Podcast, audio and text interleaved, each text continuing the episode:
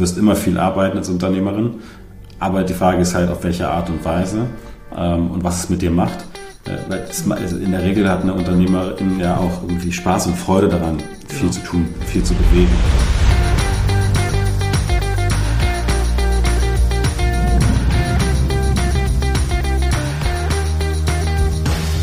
Herzlich willkommen zum Bizfluencer Podcast. Mein Name ist Hendrik Martens und mit mir dabei mein lieber Podcast-Kollege Niklas. Moin Niklas. Hallo lieber Hendrik. Wir haben noch jemanden dabei, verrückterweise. Denn Niklas und ich haben ja schon genug mit und übereinander gesprochen. Deswegen ist heute Christoph Behn dabei. Moin Christoph. Moin Jungs, freut mich dabei zu sein. Hallo Christoph. Christoph äh, ist äh, auf, auf meinen persönlichen Wunsch jetzt endlich mal hier. Ich wollte ihn schon, äh, schon, schon viel, viel länger im Podcast haben, aber irgendwie haben wir gerne mal aneinander vorbei kommuniziert, bis Niklas sagte, wieso, den kenne ich doch richtig gut. Äh, und ist da auch Iola, das war gar kein Thema. Ähm, und dann ging das ziemlich schnell. Und dann ging das sehr schnell und jetzt ist Christoph da. Und ähm, bevor ich viel über dich erzähle, äh, erzähl du einfach mal über dich. Du kannst das jetzt faktenmäßig machen, ne? so äh, Hard Facts. Äh, oder natürlich im Storytelling-Modus uns erzählen, wer du bist, warum du hier bist, äh, was du machst und so weiter und so fort.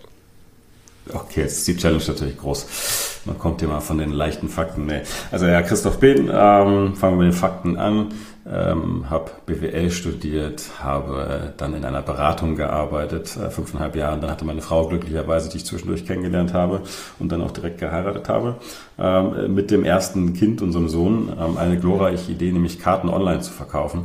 Und ähm, daraus entstand dann die Kartenmacherei. Ähm, und äh, ist eine relativ große Firma draus geworden, haben zuletzt Anteile verkauft. Ich bin jetzt operativ raus nach zehn, elf Jahren, ähm, habe das Ganze an meinen Bruder und, ähm, und ähm, unseren COO, den Patrick, übergeben. Die machen das heute operativ. Unter anderem ein relativ großes Team, ich glaube 350 Leute oder sowas.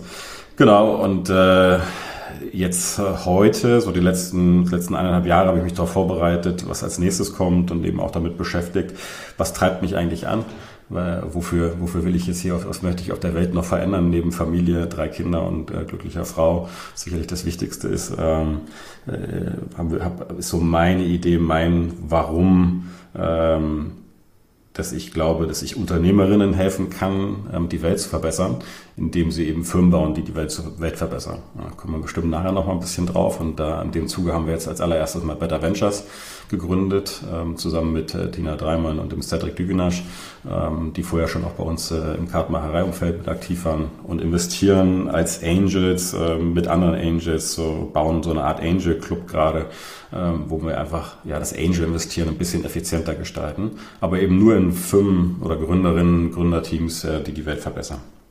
Okay, also nicht nur Unternehmerinnen, sondern auch Unternehmer oder nur Unternehmer. Ja, ich muss das besser betonen. Ne? Das war das Unternehmerinnen. Unternehmerinnen. Genau, also wenn ich das so undeutlich ausspreche, dann liegt das an meiner mangelnden äh, Kompetenz, was das angeht. Nein, Scherz beiseite, aber ja.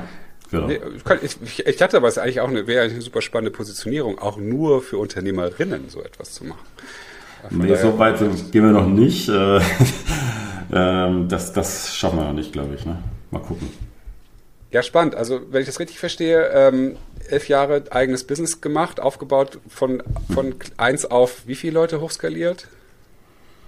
Ja, ich glaube jetzt zuletzt, wo zugemerkt, äh, wo angemerkt bin ich äh, raus, jetzt ja irgendwas um die 300, 350 Mitarbeiter. Ähm, wobei wir eben auch die Produktion bei uns machen und viel Customer Service. Aber ja, schon ein relativ großes Team geworden. Krass. Und dann gemerkt, äh, ich brauche etwas Neues. Es, es, strebt mich nach, nach neuen Dingen und dann hast du ein, dein eigenes Angel. Und jetzt baust du dein eigenes Angel-Netzwerk auf. Für ja, genau.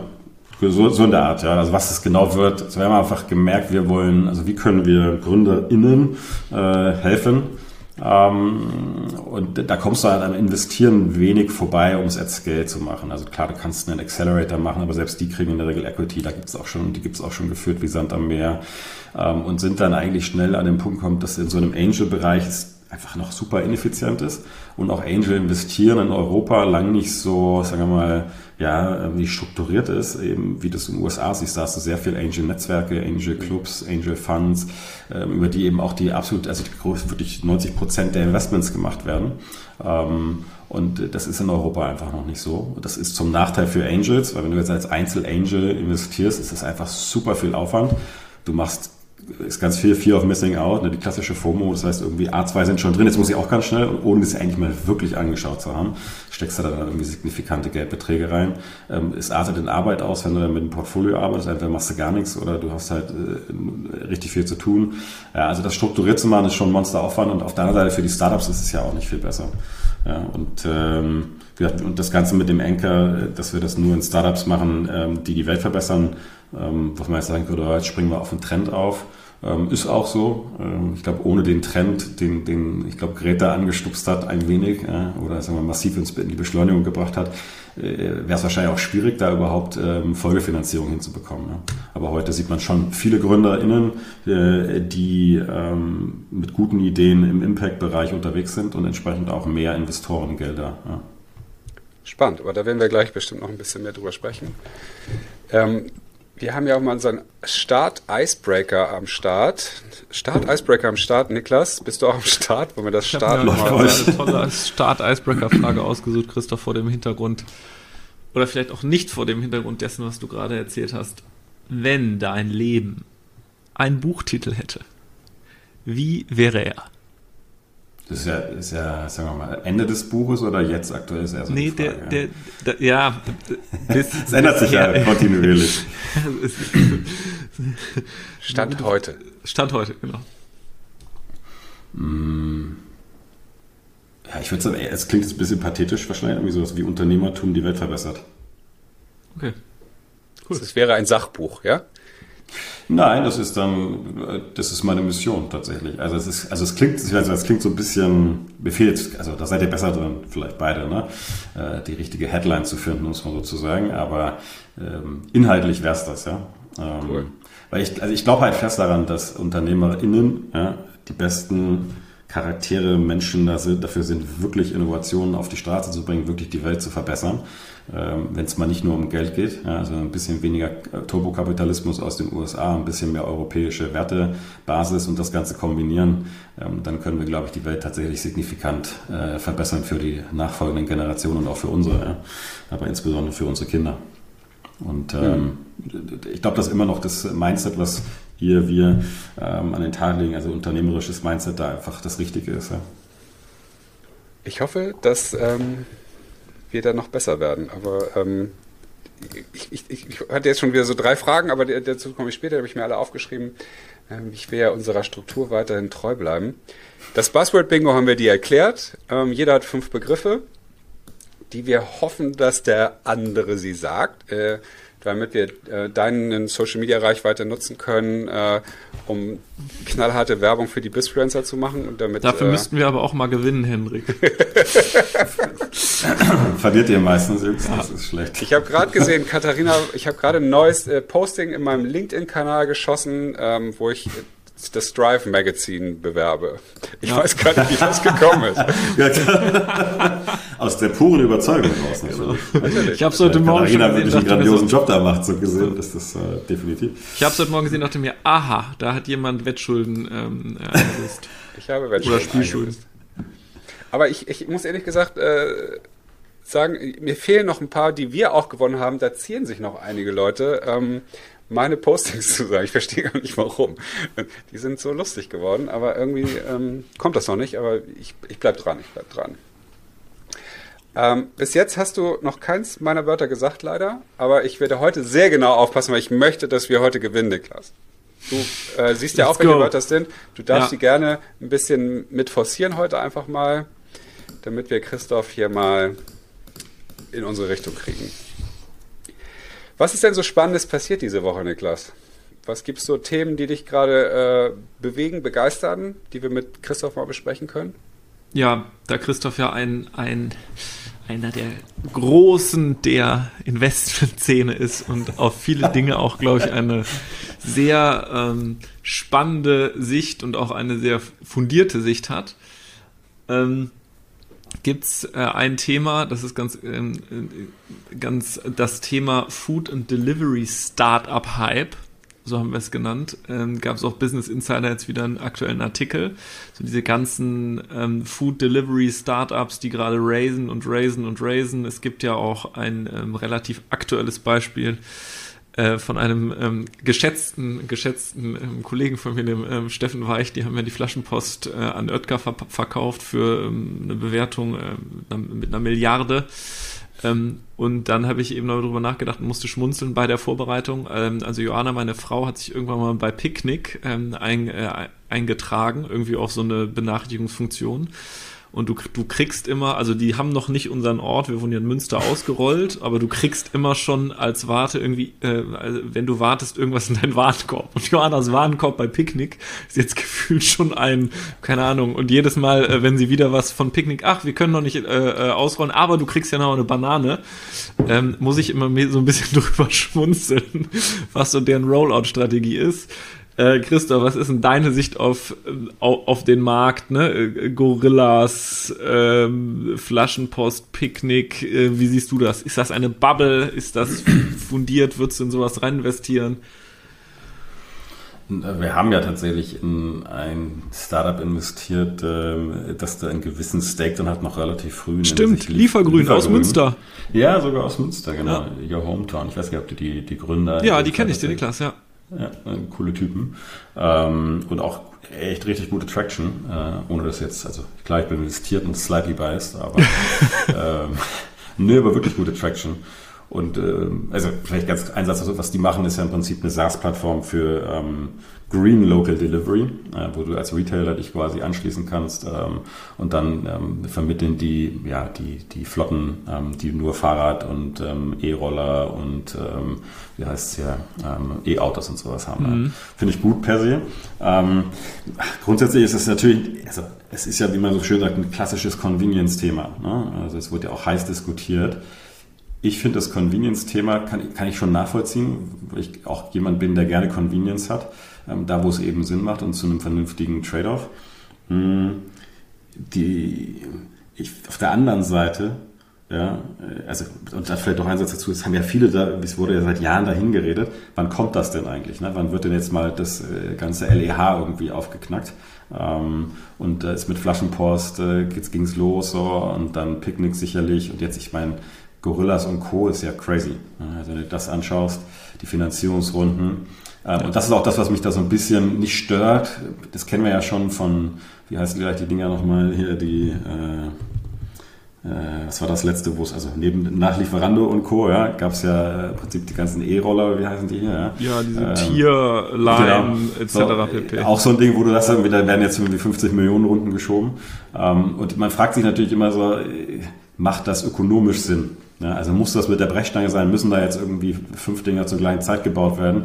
Weil das ist das, was ich so, äh, wo ich mir mal so ein bisschen die Frage stelle, äh, fehlt dann den Investoren, äh, fehlen die denen, denen die Alternativen? Ja? Weil am Ende des Tages würde ich jetzt mal Hypothese stellen, geht wahrscheinlich 50 Prozent des Geldes, was du da investiert, ähm, geht nachher zu Google und Co. Ja, oder zu irgendwelchen anderen Werbe, Werbeplattformen. Ja? Ich weiß nicht, wie ihr das seht.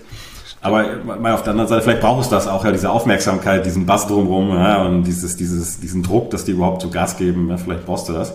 Ähm, ist in jedem Fall verrückt, was da, was da gerade passiert. Aber die eigentliche Innovation, Innovation ist vielleicht ein bisschen hochtrabend für, ähm, ist ja im Prinzip diese, diese, anstatt der Ghost Kitchens gibt es jetzt die, diese, ähm, naja, verteilten kleineren Supermärkte mit so 1000 bis 2000 SKUs, also ja, Produkten, wenn man das vergleicht, ich meine, also normaler LEH hat irgendwas irgendwie 20 bis 50.000 irgendwie SKUs, wenn du das vergleichst, natürlich einfach ein krasserer Fokus. ist auch die Frage, was macht das nach hinten raus mit unserem ganzen Markenbild? Ja? Ähm, also Marken, wie welche Marken werden nachher noch gekauft und, und, wie viel Einfluss hat nachher so ein, so ein Gorilla irgendwie darauf, welche, äh, ne, welche Marke sich nachher durchsetzt. Das ist schon anders als im LEH schätzungsweise. Aber es, und dann hast du natürlich diese, diese lokale Anlieferungsthematik. Ja? Ähm, das heißt, bist, hast nicht mehr den Supermarkt, wo der große LKW vorfährt, sondern die brauchen ja im Prinzip so eine Verteilungslogistik dann da rein. Ich meine, von so einem, die machen glaube ich alle so max zwei Kilometer oder sowas, habe ich mal gehört. Ja, äh, macht so einen so einen Standort. Da jetzt innerhalb von zehn Minuten zu liefern, finde ich jetzt gar keinen Hexenwert. Also das ist, das käme von den, von, von Lieferando und Co. Weil am Ende des Tages machen die es auch nicht, da wartest du halt nur eine halbe Stunde darauf mindestens, dass das Essen fertig gekocht ist, ja.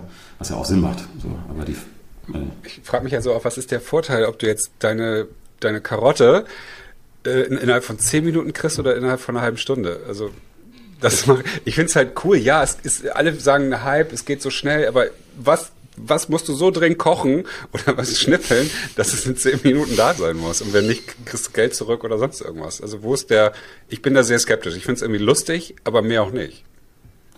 Ja, ich glaube auch, das ist nicht unbedingt Teil des Geschäftskonzeptes, notwendigerweise, sondern ich glaube, das war einfach eine krasse Marketingbotschaft, oder? Das war so mein Gefühl. Damit haben die halt eine, eine gewisse Viralität ja. erreicht, weil alle darüber geredet haben, hey, bei mir ja. waren es sieben Minuten, bei mir waren es sechs Minuten. Ja. Und dann war zumindest in unserer Filterblase äh, war, sicherlich, äh, war sicherlich einiges los. Ja? Sehe ich auch so. Ähm, aber also berechtigte Frage, ne? das ist ja auch das, was immer diskutiert wird. Die Frage ist nur, jetzt anders gesagt, brauchst du unbedingt länger. Also wenn 20 Minuten wären, also, aber brauchst du den Tag? Und den brauchen sie ja aufgrund ihres Konzeptes nicht unbedingt. Und ich meine schon so, also ich, was ich schon nachvollziehen kann, ist, die Leute, Kunden generell es einfach sehr schnell haben wollen. Dir fehlt gerade noch was, du willst jetzt was kochen. So, anstatt dass du halt Pizza bestellst, äh, sagst du, ich bestelle mir die Ingredients dazu, dass ich irgendwie mit Salat machen kann. Ne? Ähm, was ist eigentlich aus diesen Deliveroos und Co. geworden? Es gab da auch so eine Zwischenrevolution doch mal, ne? wo die dann mit irgendwelchen Lieferketten jeden, jedes Restaurant eigentlich lieferbar machen wollten vor drei, vier Jahren. Das gibt es, glaube ich, alles gar nicht mehr, ne? Ja, ich glaube, das ist schon integriert. Ne? Aber auch da hat sich, ich glaube, du hast so eine, wir haben uns das Thema mal angeschaut aus einer anderen Perspektive. Ähm, Lieferando hat halt, hat halt gewonnen in, in, ja. in Deutschland. Ne? Und haben sich das ja im Prinzip aufgeteilt. Das ist ja genau das. Wenn du dir anschaust, wenn du jetzt ein Lieferando und ein, ich glaube, Lieferheld, ne, ähm, Delivery Hero, als sie zusammen dann auch noch Deliveroo unterwegs waren, da haben die halt einfach nur das Geld zum Marketing rübergeschoben. Die Customer genau. Acquisition Costs waren halt brutal hoch, keiner hat Geld verdient. Und dann, das ist so wie bei Parship und Elite Partner, dann haben die halt mal kurz damit zusammengeschmissen und dann waren die größten Savings, hast du innerhalb von einem Monat realisiert. Ähm, indem du einfach weniger Marketing machen musstest. Also kriegst die Kunden halt deutlich günstiger pro Kunde. Und das, das, ist ja genau das, wo sich nachher die Profitabilität so eines, so eines recht einfachen Geschäftsmodells äh, schon rechnet oder eben nicht. Ja. Die ergibt sich oder ergibt sich eben nicht. Ja. Aber also ich find, sind die noch da? Ich finde es ein bisschen schade, dass der Wettbewerb nicht mehr da ist, weil ich jetzt kein Lieferando-Freund äh, bin. Ich finde, das ist schon, also Wettbewerb ist in dem Fall tatsächlich auch wieder gut gewesen, weil sie dann doch noch ein bisschen mehr äh, auf der UX und auf der, der Qualität irgendwie Gas geben mussten. Wobei ich da jetzt auch nicht erwarten würde, dass das jetzt forever so bleibt. Ich glaube, da gibt's schon wieder, da werden schon wieder noch welche aus dem Boden kommen. Ja, ja das stimmt. Ja, spannend. Dank dir für deine Sicht darauf. Ähm, dann lass uns mal ähm, weitermachen und einsteigen, Hendrik mal einsteigen. Was mich jetzt als allererstes interessiert, woher kennt ihr beide euch eigentlich so gut? Ihr seid so, so familiär miteinander. Äh, ihr hättet euch ja äh, fast äh, Küsschen rechts, Küsschen links gegeben, wenn wir zu Hause, wenn wir im, im, wahren Leben gewesen wären. Wenn wir uns gesehen hätten, wir uns umarmt. Äh, wenn man das dieser Tage dürfte, ja, das ist ein bisschen schwierig. Ähm, woher kennt man Ego, glaube ich, ne? Ja, Organization. Ich überlege gerade, das ist schon ein paar. Ich glaube, mein Bruder hatte ich mal getroffen. Ja. Ein verrückter Typ. Den musst du mal sprechen. Stimmt. also äh, verrückter, aber netter Typ. So, also dann, hat das Herz am rechten Fleck, aber ein bisschen crazy. Ja, Steffen habe ich kennengelernt, dein Bruder bei irgendeiner EO-Feier mal. Im, rein, rein. Ja, ja, genau, da. genau, im Chapter und dann, ähm, ja. Ich glaube, da haben wir mal irgendwann gesprochen. Ja, dann haben wir auch mal ein bisschen was zusammen gemacht, so ein paar kleinere Sachen, so ein bisschen mehr geredet und so. Und immer so ein bisschen on-off, also ist das halt mit so EO dann. Dann spricht man mal wieder. Seitdem wir uns kennen, hat sich ja auch irgendwie in unserer, unserer beider Leben durchaus eine Menge verändert. Ja. Jo. Ja, sondern da, da, redet man halt auch so. Anfang Corona haben wir, glaube ich, auch noch mal länger gesprochen, was mit unserem Geschäftsmodell so passiert, wenn sich mal kurz alles verändert in der Welt. Ja, ja. ja spannend. Äh, Steffen ist dein jüngerer Bruder? Ja, Älter? genau. Wie alt ist der? Jünger. Äh, ist fünf Jahre jünger als ich. Also ist er, jetzt geht es also die harten Details. Ja, aber er ist äh, 38, weil er schon Geburtstag hatte. Ja. Dem, der, ist, der ist noch voll im Unternehmen tätig, ist das richtig? Genau, ist jetzt einer der beiden Co-CEOs quasi. Okay. Wie, wie ist denn das gekommen? Habt ihr das von vornherein zusammen gegründet oder wie ist eigentlich die Story da gewesen, der Kartenmacherei? Nee, die Kartenmacherei habe ich gegründet. Ähm, genau, und er ist dann, ich glaube, ein Jahr später dazu gekommen. Und ähm, genau, und seitdem ist er dabei. Und am Anfang war das natürlich so mit zwei Brüdern, die nie zusammen gearbeitet haben. Wir hatten einmal versucht, vorher zu gründen, das ist gnadenlos gescheitert, also an verschiedensten Gründen. Da hat schon so ein bisschen die Konflikte aus der, aus der Jugend hervorgeholt. Ja. Und ja, ich, die ersten zwei, drei Jahre haben wir gut gekämpft. Ähm, und die Lösung war dann, glaube ich, dass wir herausgefunden haben, wer sich auf was ähm, stürzt bzw. fokussiert. Und Steffen hat als, äh, also er neben dem Studium, hat er viel programmiert tatsächlich, er hatte besseres Verständnis dafür und hat sich dann ähm, sehr schnell eigentlich auf das ganze Thema äh, Tech und sowas äh, gestürzt, wo ich irgendwie keinen guten Zugang zu dem Zeitpunkt hatte. Das hat mich immer nur genervt, weil ich es nicht verstanden habe. Und da war meine Hutschnur mal relativ kurz. Ja. Das war ganz gut und dann hat er tatsächlich, ähm, wir waren ja in Bayern gegründet und dann ist er ähm, für, das, für die Entwickler ähm, tatsächlich, um da einen eigenen Standort zu machen, nach Hamburg gegangen. Und so diese räumliche Distanz und die klaren Aufgabenbereiche ähm, haben uns dann beiden, glaube ich, die Chance gegeben, A, die Firma zu bauen, aber eben auch persönlich zu wachsen. Ja, und ich meine, er ist halt fünf Jahre jünger, er hat nicht sowas wie ich mit Bane, da habe ich mir schon die Hörner abgestoßen, das muss man ganz klar sagen. Hat natürlich viel gelernt, also wie man im Leben sich verhält oder nicht eben auch. Ähm, das fehlte ihm so ein bisschen am Anfang, glaube ich. Dann hat er dann einfach die, und dann mit seinem Bruder zu wachsen, seinem größeren Bruder, der auch immer so ein bisschen Vorbildcharakter hatte, was mir nie bewusst war und so habe ich mich auch nie verhalten. Aber es ist halt, bleibt halt nicht aus bei fünf Jahren. Ne? Sehe ich bei meinen, bei meinen Söhnen jetzt auch gerade, der kleine drei und der große irgendwie jetzt fast 14. Der Kleine guckt schon ganz genau, was der Große macht. Ne? Die Anton macht das, das ist cool, äh, wenn der alles klar läuft. Und, äh, aber das haben wir dann irgendwann überwunden und der ist einfach großartig gewachsen. Und ähm, als ich dann für mich entschieden habe, ich wollte raus, ähm, so nach zehn Jahren, ja, ich war nicht so, der, ich bin nicht so der, also zumindest in der Firma bin ich nicht der CEO ähm, von einer großen Firma. Das war mir das zu, zu sehr verwalten und zu sehr ähm, äh, immer wieder den gleichen Tagesablauf und ich wollte wieder zurück irgendwie neue Sachen anfangen. Und damit war ich auch nicht mehr der beste CEO für die Firma. Und ähm, mein Bruder und der Patrick, ähm, mit denen habe ich dann gesprochen, die halt eben dabei waren, ähm, die hatten aber beide Bock darauf. Und ich glaube, die sind auch beide ganz gute Kombinationen. Steffen, der sehr lange bei uns dabei ist, der sehr, sehr wertegetrieben ist, ähm, wie ich das auch bin, ähm, und auch die gleichen Werte wie ich, der eben auch das Team so, wie wir ticken, aufgebaut hat, ähm, der das mit voller Überzeugung macht und äh, der, glaube ich, einfach über die Jahre hinweg auch, dass sich daraus entwickelt hat, irgendwie meine Fußstapfen, nicht nur in meine Fußstapfen zu treten, sondern eigentlich neue Fußstapfen zu bauen, ähm, die auch größer sind als meine, jetzt was das Kartenmacherei oder jetzt heißt Celebrate Company sind die beiden. Ne? Kartenmacherei haben wir nochmal ein eigenes Team. Ähm, ja. Also. Und wie seid ihr so mit Konflikten umgegangen? Gerade am Anfang, wenn, da war ja wahrscheinlich auch hier und da mal die Kohle knapp äh, und dann wo investieren wir das Geld jetzt in, in, in zwei Entwickler oder, oder in zwei Sales-Leute? Wie habt ihr das äh, durchgestanden? Habe ich schon alles vergessen, das ist so lange her. aber das war teilweise Blut und Tränen, ne? also Blut nicht, aber so, so, war schon intensiv. Ne? Warum? Weil du als, wenn du deinen Bruder oder deine Geschwister, also Geschwister von dir hast, die kennst du ja in der Regel so gut, dass du genau weißt, wo du drücken musst, damit das Ventil aufgeht. Ne? Das haben wir natürlich beide perfekt und par excellence gemacht. Ähm, und sicherlich habe ich da gerade in den ersten Jahren natürlich auch in gewisser Weise, ich war der Gründer, es war meine Firma so. Ich habe da natürlich auch meine Machtposition damals noch volle Granate ausgespielt, weil ich es nicht besser wusste. Ähm, und ich glaube, wir haben uns schon viel gekachelt. Äh, da waren schon die Momente. Also als Stefan am Anfang kam, da kam er aus äh, Panama.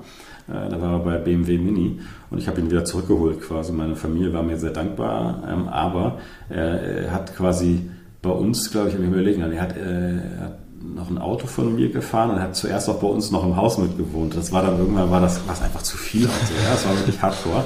Und dann ist er irgendwann in eine Wohnung gezogen. Ich glaube, also, dann mit, äh, kam seine Frau ähm, und wir auch nach Deutschland und ähm, haben dann quasi angefangen, so Familienplanung und sowas. Und dann sind sie nach Hamburg. Und das, dann hat sich das Ganze so ein bisschen Stück für Stück geklärt. Und natürlich auch, als die Teams größer wurden, war es dann einfacher. Aber am Ende des Tages war es eigentlich so, dass so nach zwei, drei Jahren ähm, waren wir beide halt so eingespielt, äh, weil wir uns eben auch so gut kannten und wir auch klar wussten, wo wir dem anderen jeweils vertrauen können, ist natürlich ein enormer Vorteil, weil du dann, also, also gerade in der Produktentwicklung hast du ja immer den Konflikt, was will Business und was will Tech oder was kann Tech und wie, wie kriegst du es zusammen über ein, dass du halt nicht eine, ein Mini-Produkt mit irgendwie extrem langer, wir bauen mal so vor uns hin. Und das ist, das sieht man ja in vielen Tech-Teams oder vielen Product-Teams, ähm, und da haben wir beide eben, ähm, eher eben von der Tech- und Scrum- und Agile-Seite sehr viel und ich von der Business-Seite eben, aber wie du die Kommunikation machst, haben wir sehr viele Entscheidungen halt gemeinsam getroffen, was für die ersten Jahre super war und dann so im Jahr fünf uns halt ein bisschen so fast schon das Genick gebrochen hätte, weil halt ja, wenn wir nicht dabei waren, auch keine Entscheidung getroffen worden in dem, in dem Stile. Und dann haben wir die ganze Firma ja umgebaut, wo, wo Steffen dann auch ähm, sehr, sehr tragend irgendwie dabei war war das eben so mit dieser ganzen Spotify, Product Teams, Agile, Cross-Functional Teams, jetzt viele, Die habt ihr alle nicht auf eurer Liste, die Teams? Die, die Scheiße, ich habe ehrlich gesagt, ich höre dir gerade voll spannend zu. Ja, ja, ich auch. Mist. Und ähm, ich muss kurz mir das Doc nur drauf warte. Ich habe aber auch die ganze Zeit nicht aufgepasst, so gesehen. Wie habt ihr die Firma eigentlich so wirtschaftlich vom Geschäftsmodell aufgebaut? Wie meinst du? Also ja, so, wie war das Finanzierungsmodell? Habt ihr Investoren, habt ihr Geld eingesammelt oder wie habt ihr das gemacht? Nee, wir, also das Geschäftsmodell, äh, das ist ja, sagen wir im Vergleich zu deinem ja, oder eurem, ähm, ist es ja, haben wir ja nichts auf Lager. Das ist ein riesen Vorteil. Also nicht der klassische E-Commerce, wir haben etwas selbst produziert, sondern ähm, eingekauft, ähm, sondern wir haben tatsächlich einen Produktionspartner gehabt ähm, und ähm, auch externe Designer. Also das Einzige, was du an Vorleistung hättest bringen müssen, und Marketing haben wir natürlich als Vorleistung gehabt, aber das ging recht gut, ähm, da wir tatsächlich, als wir an den Markt gegangen sind, ein deutlich besseres Produkt hatten ähm, als unsere direkte Konkurrenz. In der Nische ist es manchmal ein bisschen leichter vielleicht auch zugegebenermaßen. Ähm, aber wir haben halt, einen, wie man so schön als BWLer sagt oder Berater, ein negatives Networking Capital gehabt, also Betriebskapital. Das heißt, die Kunden haben uns eher gezahlt, als wir unsere Lieferanten in dem Sinne zahlen mussten. Und äh, damit kannst du dann natürlich auch ganz gut wachsen. Hm. Sag mal, du hast äh, so ein starkes Wort gebraucht, dass äh, du früher viel von deiner Macht Gebrauch äh, gemacht hast. Ähm, wann hat sich das denn geändert oder wie hast du, hast du, hast du es später nicht mehr benutzt? Klingt ja, spielt ja für mich irgendwie mit. Hm. Ja, es gibt ja so immer Tendenzen, die man in seiner Persönlichkeit hat und pff, ich mache ja auch viel Coaching. Man ergründet natürlich immer, warum man sich so verhält und merkt dann eben auch, dass das warum meistens sogar das, also das ist jetzt mal ganz offensichtlich nicht, dass es bei mir der Fall war, aber wenn du geschlagen wirst, dann schlägst du deine Kinder im Zweifel auch, ja, weil du eben geschlagen wurdest, weil du es so gelernt hast oder, oder du machst genau das Gegenteil davon. Ähm, und ich glaube, ich habe relativ viel Macht irgendwo so erfahren mit Druck ja, und habe das tatsächlich dann auch, obwohl ich es eigentlich gar nicht mochte, äh, selbst irgendwie gemacht, A, mit meinen Kindern und aber auch natürlich mit, mit den Teams oder mit meinem Bruder. Ähm, und gar nicht, weil ich es irgendwie brauchte, sondern weil es einfach passiert ist. Und dann irgendwann ich habe irgendwann äh, Coaching angefangen äh, mit der Julia Derninger. Das war so im Jahr vier. Dann haben wir angefangen, die Teams umzubauen von klassische Hierarchie. Ähm, ich sag dir, was du zu tun hast, zu die Teams ähm, sollen die beste Lösung finden und stimmen das nochmal mit uns ab. Ähm, und dann trifft man gemeinsam oder die Teams treffen allein die Entscheidung. Und das war natürlich ein kompletter Sinneswandel. Also da haben wir irgendwie die Bücher hier äh, Drive von, von Daniel Pink oder irgendwie Delivering Happiness war noch ein, ein Auslöserbuch, was jetzt gar nicht nur da reingeht, aber die haben natürlich auch, also der äh, Toni, ich kann den Namen noch nicht aussprechen, der Gründer von Zappos, ähm, schade, dass er von uns gegangen ist, aber der hat ja großartige Sachen verändert äh, und Sachen ausprobiert. Ähm, oder hier das ähm, von Frederic Laloux, ähm, nicht, dass man dem jetzt irgendwie folgen würde, aber da waren ja so viele unterschiedliche Ansichten drin und habe ich natürlich auch angefangen, mich zu hinterfragen. Und auch bei EO zugegebenermaßen. Ne? Ich glaube, dass, das, dass da viel, ähm, viel passiert ist. Und ich einfach gemerkt habe, natürlich kann ich das dominieren, mir gehört die Firma, ich kann diese Entscheidung treffen, aber damit verliere ich die Leute, damit demotiviere ich sie, damit kriege ich nicht das beste Ergebnis. Und einer meiner wichtigsten Werte ist Gerechtigkeit. Es ist einfach auch nicht gerecht. Also es ist eine Machtposition, die man, die ich per Natur durch 100% der Anteile irgendwie quasi hatte, die konnte ich ja nur, also die kann ich natürlich ausnutzen, aber es ist, ist halt nicht gerecht. Und ähm, das hat dann, glaube ich, Stück für Stück dazu geführt. Ich würde nicht sagen, dass ich heute nicht manchmal noch Macht, Macht, Macht nutze, weil es einfach so tief in einem drinsteckt. Aber wenn man mich darauf aufmerksam macht, äh, dann würde ich wahrscheinlich immer im Sinne der Gerechtigkeit mich entschuldigen und äh, es zurückdrehen. Ne? Mit, dem, mit den Investments, die du ja äh, so tätigst, übst du ja auch Macht aus. Weil äh, ohne deine Kohle können die vielleicht nicht wachsen oder ähnliches. Ähm, wie guckst du denn da eigentlich so hin? Ja, hat für mich nichts mit Macht zu tun, ähm, sondern mit eher ähm, Verantwortung, auch einer meiner Lieblingswerte. Ähm, die, es ist, also, das hätte ich hätte jetzt mit dem Geld, was wir verdient haben, ja, hätte jetzt natürlich mir teure Autos kaufen können und alles Mögliche und, äh, und sicherlich ein Stück weit das Leben genießen, sagen wir mal, Convenience sich zu gönnen, ist sicherlich auch was, was wir tun, aber eben, es hat sich für mich halt schon die Frage gestellt, okay, was mache ich denn jetzt eigentlich going forward? Und äh, wie ich am Anfang schon gesagt habe, die Welt verbessern in gewisser Weise. Ähm, mit, äh, und ich glaube da eben dran, dass äh, Gründerinnen ähm, die, die besten Leute sind, die Welt verbessern. Und also ich spiele nicht meine Macht, sondern ich spiele eigentlich, also ich versuche denen Türen zu öffnen, ihnen zu helfen. Also ich bin der, ich bin halt Sparringspartner für sie und äh, mit dem, was ich gelernt habe, was ich an Fehlern gemacht habe und daraus insbesondere gelernt habe, ja, ähm, natürlich aus den Erfolgen daraus versuche ich ihnen halt äh, zu helfen, schneller bessere Entscheidungen zu treffen, äh, um nachhaltig schneller die Welt äh, zu einer besseren zu machen. Ähm, und natürlich auch mit einem wirtschaftlichen Erfolg dabei. Da glaube ich schon grundsätzlich auch dran, dass wirtschaftlicher Erfolg schon nicht ganz unwesentlich ist dafür, dass Dinge eben auch groß werden und, und skaliert werden. Ja. Und dann halt nachhaltig in einer größeren, in einem größeren Umfang die Welt verbessern. Deswegen, ich glaube, es hat wenig mit Macht zu tun. Ich würde da jetzt auch, also der Moment, dass ich jetzt einem Gründungsteam sage, irgendwie, das dürft ihr nicht, das macht ihr nicht, weil ich, ich habe jetzt irgendwie Anteile jetzt da, also ist noch nicht dazu gekommen und ich kann es mir auch ehrlicherweise nicht vorstellen, äh, weil ich da gefühlt meine A Kompetenz und B auch meine, meine Verantwortung dann ein Stück weit überschreite. Mhm. Ich, ich finde es total abgefahren. Du hast ja, wenn ich jetzt äh, in dein LinkedIn-Profil gucke, eins, zwei, drei, also ich glaube, ich sag mal so bummelig zehn äh, Startups da drin stehen, die man ja auch hier und da kennt. Zenloop kennt man, Everdrop, gehen ja auch gut ab. Äh, mhm. Äh, Liefergrün haltet ihr schon. Ähm, das sind sozusagen, äh, andere hätten da ihre, ihre, ihre Garage vollgestellt mit kleinen Autos und du stellst dir sozusagen ein LinkedIn-Profil mit coolen, mit coolen Startups auf. Das, das finde ich ja eigentlich ja ein schönes Bild, was man mit, mit, ähm, mit Geld machen kann. Ne? Und wenn jetzt, wenn ich auf Better Ventures gucke, wie viele Startups habt ihr denn dort schon äh, sozusagen, wie nennt man das, unter Vertrag investiert? Genau. Ähm, wir haben fünf Better Ventures, also über Better Ventures ähm, gemacht. Äh, und eins haben wir das eigentlich noch, äh, noch undisclosed, um es mal so zu sagen. Aber ja, also sechs de facto. Mhm. Du bist ja überall sozusagen als Investor und Schrägstrich Mentor tätig. Reizt sich das aber nicht aus deiner Natur heraus wieder was völlig Eigenes auch zu machen? Also was Eigenes zu äh, kreieren, ähm, ja, irgendwas Eigenes wie, wie, wie, denn, wie euer erstes Startup aufzubauen und zur, zur Blüte zu führen?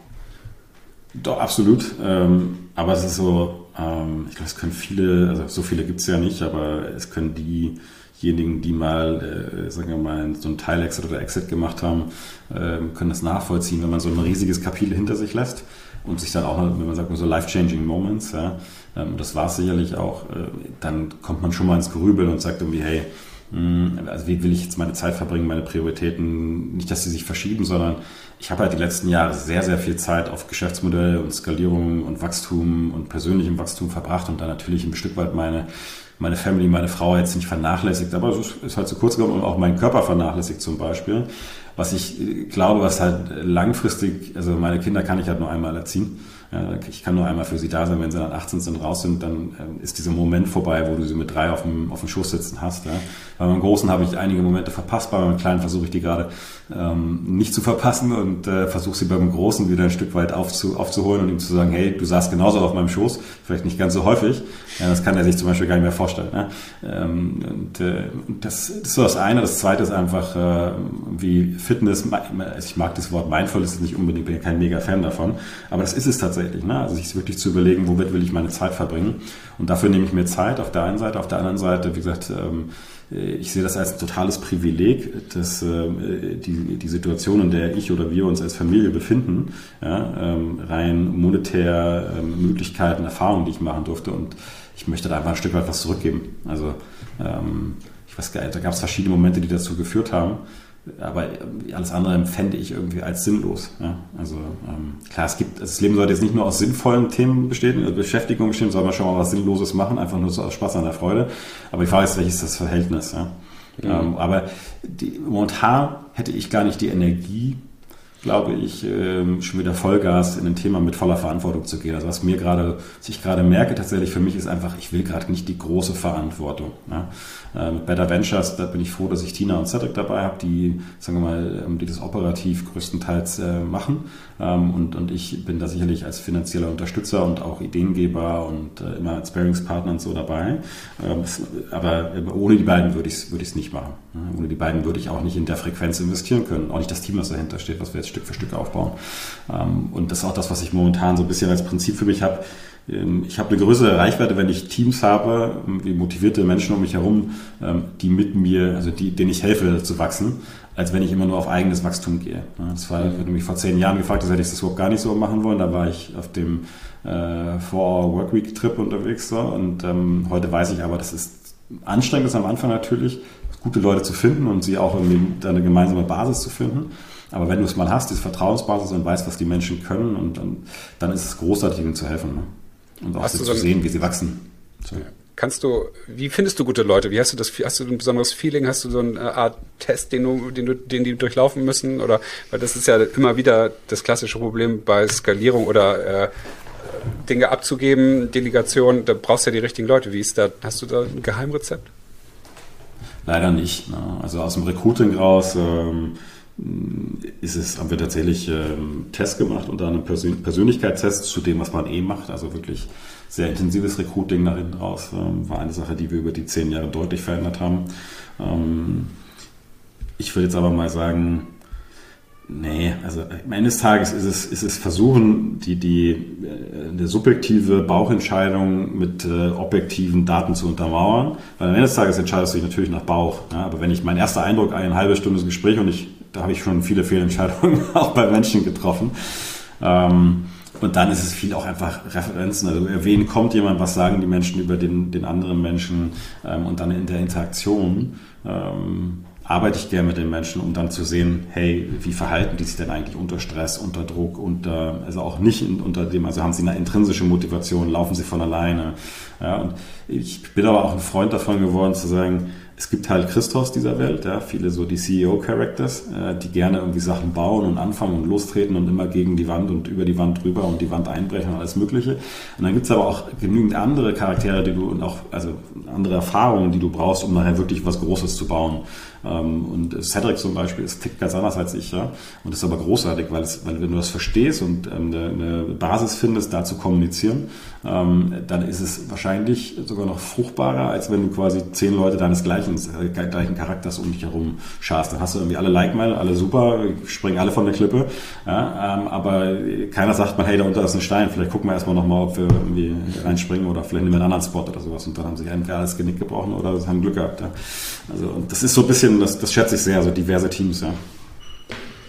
Hat sich so dein Warum eigentlich irgendwie geändert? Oder wenn ich jetzt, wenn ich, ne, du hast ja elf Jahre damit verbracht, dein eigenes Business zu machen und jetzt ist es ja sehr, geht es ja in eine völlig neue Richtung, also dass du viele andere Business unterstützt. Es gab so einen Moment, wo das, äh, das ist jetzt nicht mehr meins oder hast du, ist es so eine Midlife-Crisis-Geschichte, dass, dass man sagt, hey, ich muss jetzt was Sinnvolles machen ich nenne es übrigens Midlife-Morphose. Ich hatte, ich war auch voll drin. Mir bin so dankbar, dass ich das hatte. Ja, ich habe, wie sagt man das, meine Coachin, mein Coach, äh, ja, Female, aus den USA, die sagte immer, Christoph, genieß das. Ne? Also fühl dich nutzlos, äh, fühl dich schlecht, fühl dich nicht gebraucht, äh, weil dann äh, kommst du an den Punkt, wo dann, das geht mir immer tierisch auf den Keks, aber leider hat sie dann am nächsten Tag reflektiert darüber, hat sie meistens recht. Ja? Nein, sie hat 100% recht äh, ähm, in diesen Situationen ich würde es nicht Midlife Crisis nennen, ähm, aber ich, ich mag das auch nicht in so Schachteln, also Schubladen denken. Mhm. Aber es ist natürlich etwas, also fast ein, wieder so ein Wendepunkt, du hattest einen Wendepunkt, Reflexionspunkt. Ich hatte schon, schon die letzten zwei Jahre eigentlich so, da gab es so ein paar andere Momente. Ich war, war in der Singularity oder bei dem EO-Event mit Singularity war ich in den USA, das war großartig, da hat mir mir das gezeigt, dass ich natürlich jetzt noch die nächsten 20 Jahre Karten verkaufen kann und das ist auch ein tolles Business und es macht viele Menschen punktuell glücklich. Ähm, aber es ist jetzt halt nicht irgendwie Biotech. Wir waren so einem Biotech Accelerator, die haben halt irgendwie, keine Ahnung, krasse Sachen entwickelt. Und ich dachte mir, hey, krass, das, da will ich hin. Ne? Ich will die Welt wirklich verändern, also zwar positiv verändern. Ich will, ich will eine bessere Welt bauen. Und parallel ähm, war das, glaube ich, so mit, mit Christoph und, und äh, Magnussen und Michael Trautmann, die den On the Way to New Work Podcast gemacht haben, wo wir ja auch, mein Bruder und ich halt gemeinsam ausnahmsweise mal drin waren. Äh, und die auch bei uns so, äh, Christoph bei uns im Office und so. Das war alles ganz witzig. Und dann haben wir diesen Podcast mit Michael, glaube ich, als sie sich mal gegenseitig interviewt gehört. Und er hat von diesem Grabstein-Experiment erzählt. Mhm. Das ist auch so eine klassische EO-Offside-Nummer, glaube ich. Ja. Wie geht das? Also, was, also wenn du gestorben bist, was mhm. schreiben die Menschen auf deinen Grabstein? Okay. So ein Satz, so ein Claim. Das ist so ein bisschen wie der Buchtitel eigentlich, was mhm. ihr so, na, das geht so ein bisschen in die Richtung. Deswegen ist es auch ziemlich nah dran an dem, was jetzt, was ich jetzt meinen Buchtitel äh, genannt habe. Ja. Ähm, und äh, Michael hatte, glaube ich, so, was, er inspirierte uns und ich so, okay, krass das ist ja anmaßend, dachte ich so, also meine erste Reaktion. Und Michael ist ja auch so ein bisschen, ne, so äh, bold und so. Ich sag, aber eigentlich ganz geil. Ne? Also jetzt, weil man denkt so immer von Schritt zu Schritt, ich möchte irgendwie noch hier noch mehr verdienen, ich möchte da noch das verändern, ich möchte da hinziehen, ich möchte das Auto haben. Und ich hatte nie dieses, warum? Ich meine, wer hat das denn von uns? Also, also ich bin nicht so aufgewachsen, diese Frage hat sich mir nie einer gestellt, sondern ich wollte halt irgendwie einen Job haben, mit dem man Geld verdienen kann und einigermaßen vernünftig über die Runden kommt. Ist ein bisschen mehr draus geworden. Ähm, und am Ende des Tages habe ich mir das halt diese Frage dann gestellt in der Kombination damit und dann wurde halt Stück für Stück klarer, was ich eigentlich, was ich eigentlich will, ohne genau zu wissen, was ich tue. Und das ist eigentlich das Spannende. Ich weiß immer noch, was ich will. Ich weiß, was mir wichtig ist, also auch die Wertebasis dazu. Aber das, was ich tue, wird nicht eine Sache sein, sondern es werden mehrere mhm. Sachen sein. Und es kann gut sein, dass ich irgendwann mal sage, ich habe hier so eine große Innovation, wo ich glaube, da brauchst jetzt auch mal einen Christoph wieder oder da bin ich der Beste dafür und dann werde ich es vielleicht auch tun, ja, äh, solange ich mit meiner Frau das irgendwie geregelt bekomme. Ähm, und dann mache ich vielleicht auch wieder die eigene Firma als CEO. Aber das wird bis sicherlich noch ein, zwei, drei Jahre mal dauern, hätte ich mal gesagt, wenn es mhm. überhaupt kommt. Ja. So Jungs, Butter bei die Fische. Was wird auf euren Grabsteinen stehen? Ungefähr das gleiche, wie was auf meinem Buchtitel, also wie mein Buchtitel wäre. Ich habe es damals mal genannt, auch wenn Michael verzeih's mir, ich referenziere ihn ja jedes Mal wieder für, er sagt, er inspirierte uns, die Welt durch Unternehmertum zu verbessern. Das klingt alles nicht so geil, wie er inspirierte uns. Ich, bin nicht der Marketing-Storyteller, ja. Aber so in die Richtung, ja. Aber das kann, kann ich dann ja den Leuten überlassen, die es auf den Grabstein schreiben, was sie dann draufschreiben, ja. Niklas, bei Niklas, dir? Ich habe mir da schon intensiv Gedanken, also ich habe mir nicht darüber Gedanken gemacht, was auf meinem Grabstein stehen wird, aber ich habe mir schon im Zuge der letzten fünf oder insbesondere der letzten drei Jahre intensiv Gedanken gemacht, was ich mir einrede, warum ich etwas tue und wie viel äußerlich geprägt ist und aus dem Kopf kommt und wie viel innerlich aus meinen Antrieben kommt und woher die kommen und was diese Antriebe sind. Und ähm, dabei, ich, ich bin großer Fan von diesem ähm, Ikigai. Ähm, Konzept, ich weiß nicht, ob ihr es schon mal gehört habt. Henrik, Henrik bestimmt aus einer Coaching-Praxis. Pop, poppte ja schon öfter bei uns im Podcast. Pop, pop, pop, poppte im Podcast. Poppte im Podcast auf. ähm, wo ein, ein Element, der für mich schon sehr, sehr, sehr verändernd war und hier auch nochmal an ähm, Arne Stoschek von Mindset Movers. Ähm, großes, großes Dankeschön ähm, ist eine Frage, ähm, man, man guckt sich so an, was kann man, womit kann man Geld verdienen, wo bist du gut drin, hm, hm, hm, alles, alles so Dinge, wo man mit etwas Reflexion selbst oder, oder Fremdwahrnehmung ganz gut, glaube ich, hinkommt. Aber die, die vierte, der vierte Baustein ist, ähm, was braucht die Welt? Das ist die Frage, die man da auch mit mehreren ganz konkret ausdefinierten Fragen beleuchtet. Und eine Schnittmenge aus diesem allen ist am Ende das Ikigai, das, wofür es sich zu leben lohnt. Und ähm, ich habe jetzt auch viele Menschen kennengelernt, äh, zum Glück, weil das macht mir auch großen Spaß, ähm, die unternehmerisch auch sehr erfolgreich sind und sehr viel Geld haben. Und äh, das, was ich da gesehen habe, ist das aber nie das persönliche Glück über die Größe der Firma oder die, ähm, die de, den, den Net Worth oder den Bankaccount irgendwie skaliert, sondern irgendwie diese Erfüllung irgendwo anders herkommt. Und ich habe viele Leute oder auch ein paar dann kennengelernt, wo ich gemerkt habe, dass die in diesem Ikigai-Modus halt etwas für sich rausgefunden haben, was sie sehr erfüllt. Und die, die das hatten, waren halt auch immer die, die genauso wie du jetzt, Christoph, in diesem Prozess irgendwie in irgendeiner Form sagen konnten, was sie der Welt auch irgendwie geben können und wofür das steht. Und das Spannende, was ich halt dabei rausgefunden habe, ist, dass das total subjektiv ist. Und für mich ist, was ich persönlich gelernt habe, ist, für mich, was die Welt braucht, ist, wenn man diese Fragen beantwortet ist, mir geht's halt in einer großen Form um persönliche Selbstverwirklichung, ähm, Freiheit, mutige Entscheidungen treffen, ähm, um, um aus sich selbst heraus ähm, seine Kreativität und sein Potenzial selbstverwirklichend entfalten zu können. Und das macht mir, wenn ich, wenn ich das sowohl bei mir, aber, und das habe ich jetzt eben in den letzten Jahren rausbekommen, bei anderen machen kann, ähm, dann ist das ein, eine große Befriedigung von meinen Antrieben. Deswegen macht es mir auch so Spaß in dieser ganzen Creator Economy ähm, ähm, mit Personen, mit Personenmarken zu arbeiten und meine Erfahrungen. Ne? Und das ist so ein großes Thema, so dieses, wenn ich dazu beitragen kann, anderen Leuten irgendwie zu ihrer persönlichen Entfaltung, zu ihrer Wirksamkeit, Sichtbarkeit, äh, verhelfen kann, dann fühlt sich das für mich eben nicht so an, als würde ich irgendeine Agenda verfolgen, die monetär geprägt ist. So. Das ist aber ein ganz schön großer Grabstein, den du dann brauchst. So, der Grabstein, so, wo, wo ihr, ne, jetzt bräuchte ich vielleicht auch nochmal Hilfe von einem äh, Sacher, der das in, einer, in einem Satz, Satz runterbaut. Es ist ja auch ein Prozess, ne? Ich, ne, ich wage das gar nicht jetzt schon so zu formulieren, ähm, sondern das ist ja ein Prozess, das festzustellen. Ich lasse euch gerade alle teilhaben an meinem aktuellen, äh, an meinem aktuellen Stand, wo ich stehe. Sehr schön. Danke.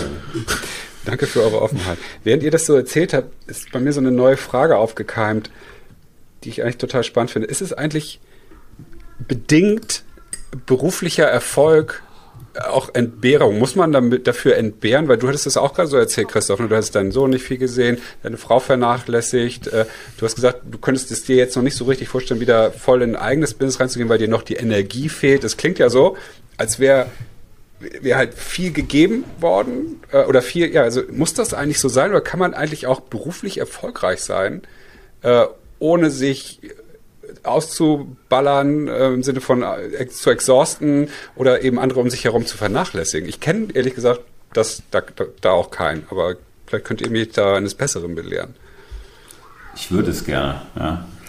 Weil ich das äh, eigentlich sehr, sehr schade finde, dass es nur so geht, augenscheinlich. Und es ist ja auch immer so, das ist so ein bisschen dieses, dieses Mantra, insbesondere natürlich dann Finanzierungsrunden gemacht hast, und so wird es nur noch schlimmer.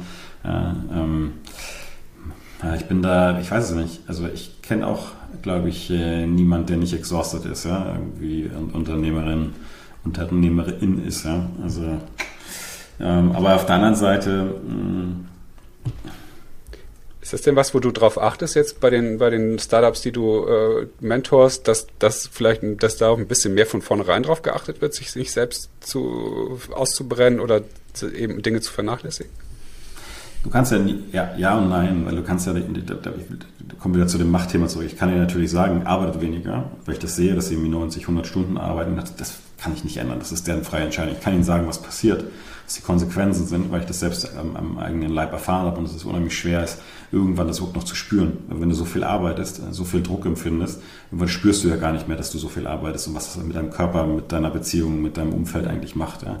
Und irgendwann wachst du zehn Jahre später auf und denkst dir, holy shit, das habe ich eigentlich getan. Vielleicht ist es hoffentlich ein bisschen früher. So, das versuche ich den Leuten schon gewisserweise zu vermitteln. Auf der anderen Seite versuche ich ihnen irgendwie klar zu machen, was sie tun können, ähm, um trotzdem schnell zu skalieren, also um trotzdem große Firmen zu bauen.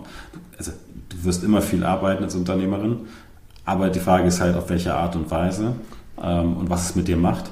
Äh, weil das, also in der Regel hat eine Unternehmerin ja auch irgendwie Spaß und Freude daran, viel genau. zu tun, viel zu bewegen. Nichtsdestotrotz, glaube ich, gibt es einfach immer so wieder so Wachstumshürden, eben auch persönlich und in so einer Firma. Und ich versuche den, den GründerInnen äh, mitzugeben, wie sie das, wie sie die leichter meistern, ne? wie sie schon frühzeitig die richtigen Leute reinheiern, ähm, damit sie sich nach hinten raus nicht irgendwie zum Bottleneck werden. Ähm, wie sie von frühzeitig die richtigen Teamstrukturen aufsetzen. Weil ich glaube, das nachher ein großer Schmerz bei uns war, falschen Leute im, im, in der falschen Struktur, ähm, äh, falsches Rollenverständnis und, und einfach weil wir es nicht besser wussten. So, und äh, da ist, glaube ich, auch ein Riesenvorteil, wenn man, wenn man Business Angels um sich schart, die, die das eben unter anderem auch schon getan haben. Mhm. Finde ich cool. Ich finde es halt auch ultra spannend. Wo, du, wo du das gerade so sagst, äh, zu sehen. Viele wissen ja, das Warum ihres Unternehmens, ne? also warum gibt es ähm, äh, Liefergrün oder so, da gibt es ja wahrscheinlich ja. Ne, gibt's einen tollen Pitch ja. mit einem Why, How, What und ja. so weiter, äh, wo ich dann als Coach aber auch wieder sagen will, okay, genau. Digga, was ist denn dein Warum was eigentlich? Deins? Warum machst du denn das eigentlich? Was, und da gibt es ja oft diese Konflikte. Ja, das kenne ich, da Henrik, da muss ich, das ist deswegen, das finde ich auch, ich spreche auch super oft mit jungen Gründern ähm, oder auch mit mit Influencern oder Personal Brands, die jetzt wachsen so und die haben dann die Fragen dann immer, es kommt oft mit taktischen oder strategischen Fragen.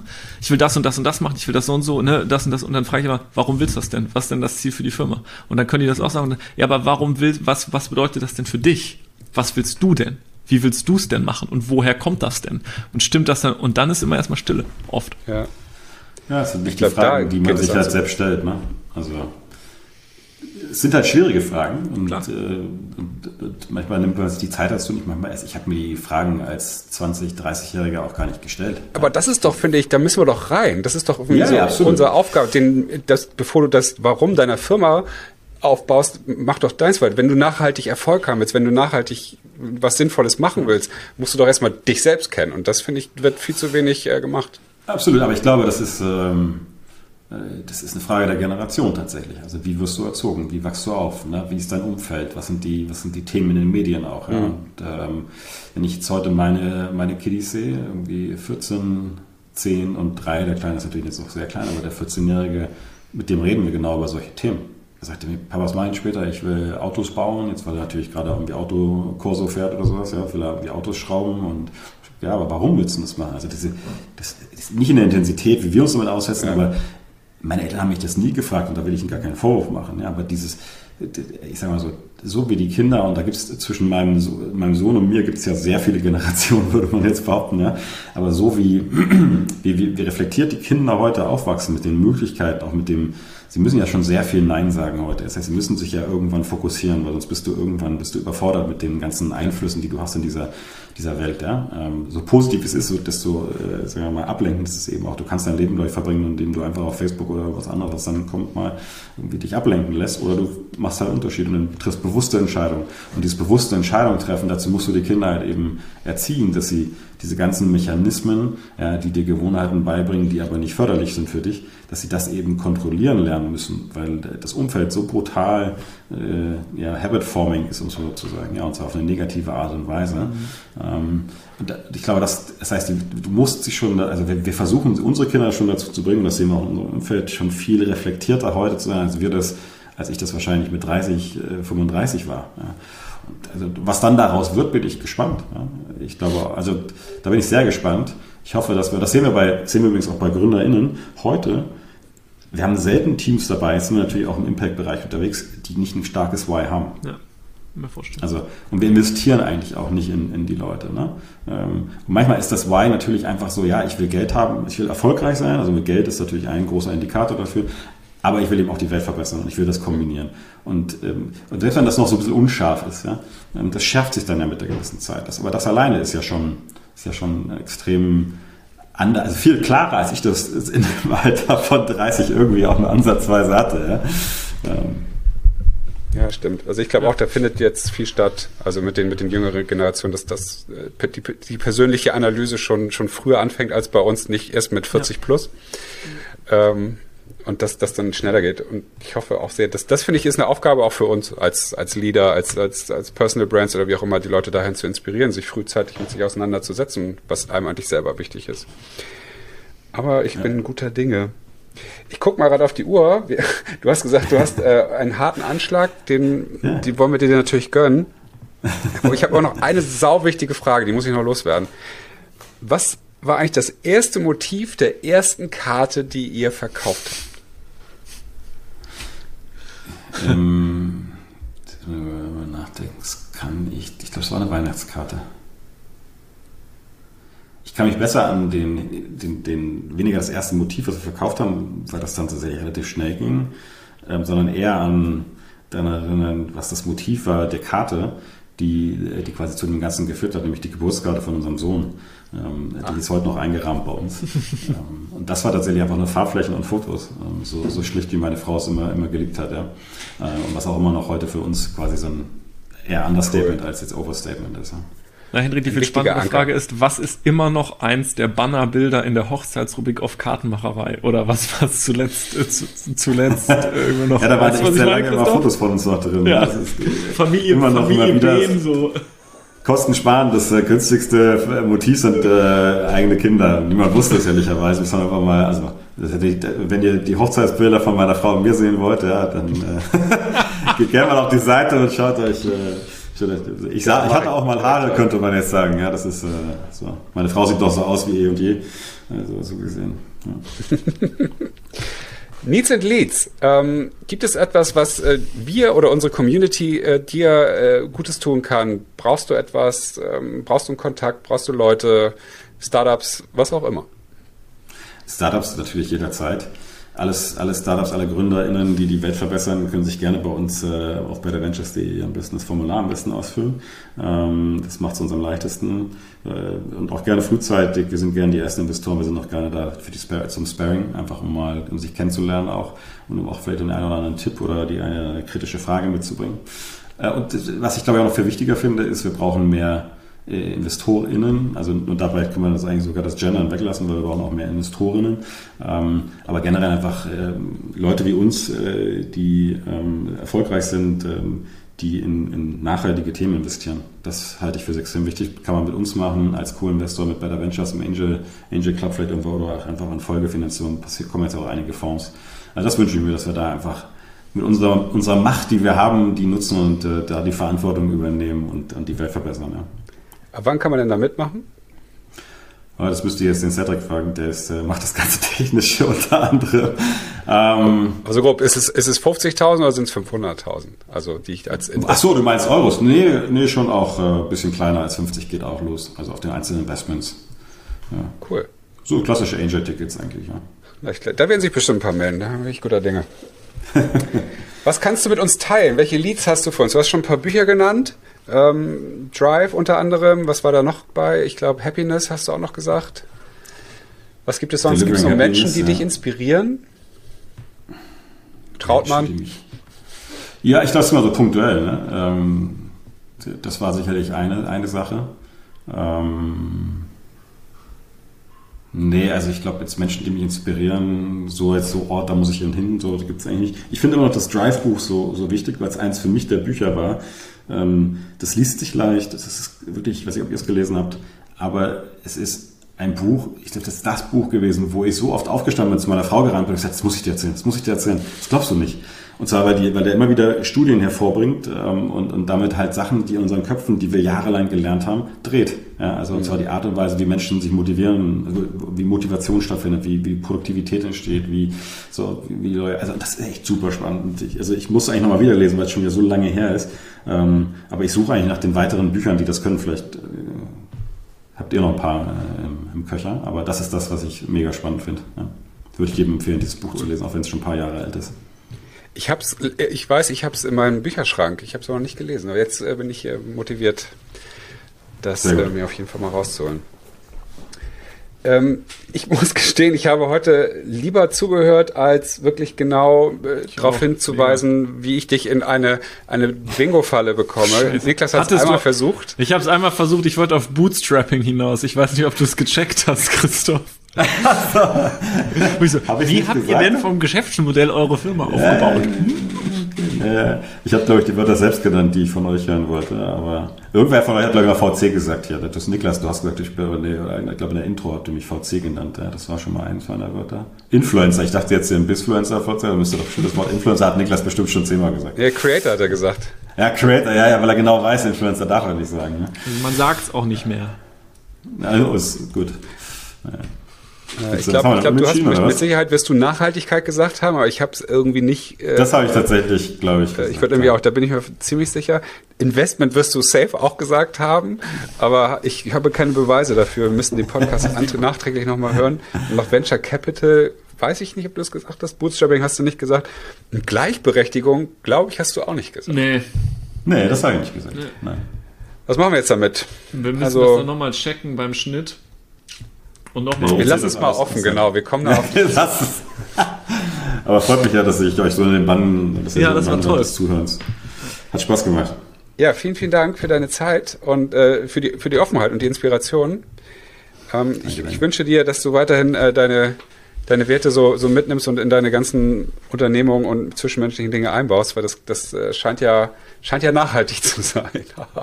und ähm, ich freue mich, wenn wir ja. uns äh, mal widersprechen oder sehen ja. oder ähnliches. Ja, sehr gerne. Wie auch, Christoph, ich schreibe dir im Nachgang. Macht das.